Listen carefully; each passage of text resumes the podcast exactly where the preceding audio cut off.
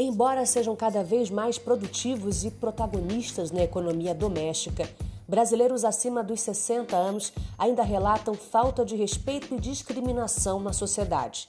Esse é um dos diagnósticos da segunda edição da pesquisa Idosos no Brasil, conduzida pelo SESC São Paulo e pela Fundação Perseu Abramo.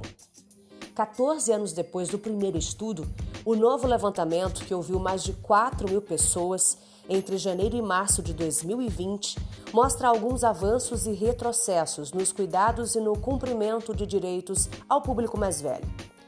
Metade dos idosos é chefe de família, 84% tem casa própria e um quarto ainda trabalha fora. Mesmo assim, 8 em cada 10 apontam presença de preconceito contra idosos e mais de 20% não se sentem plenamente acolhidos pela família.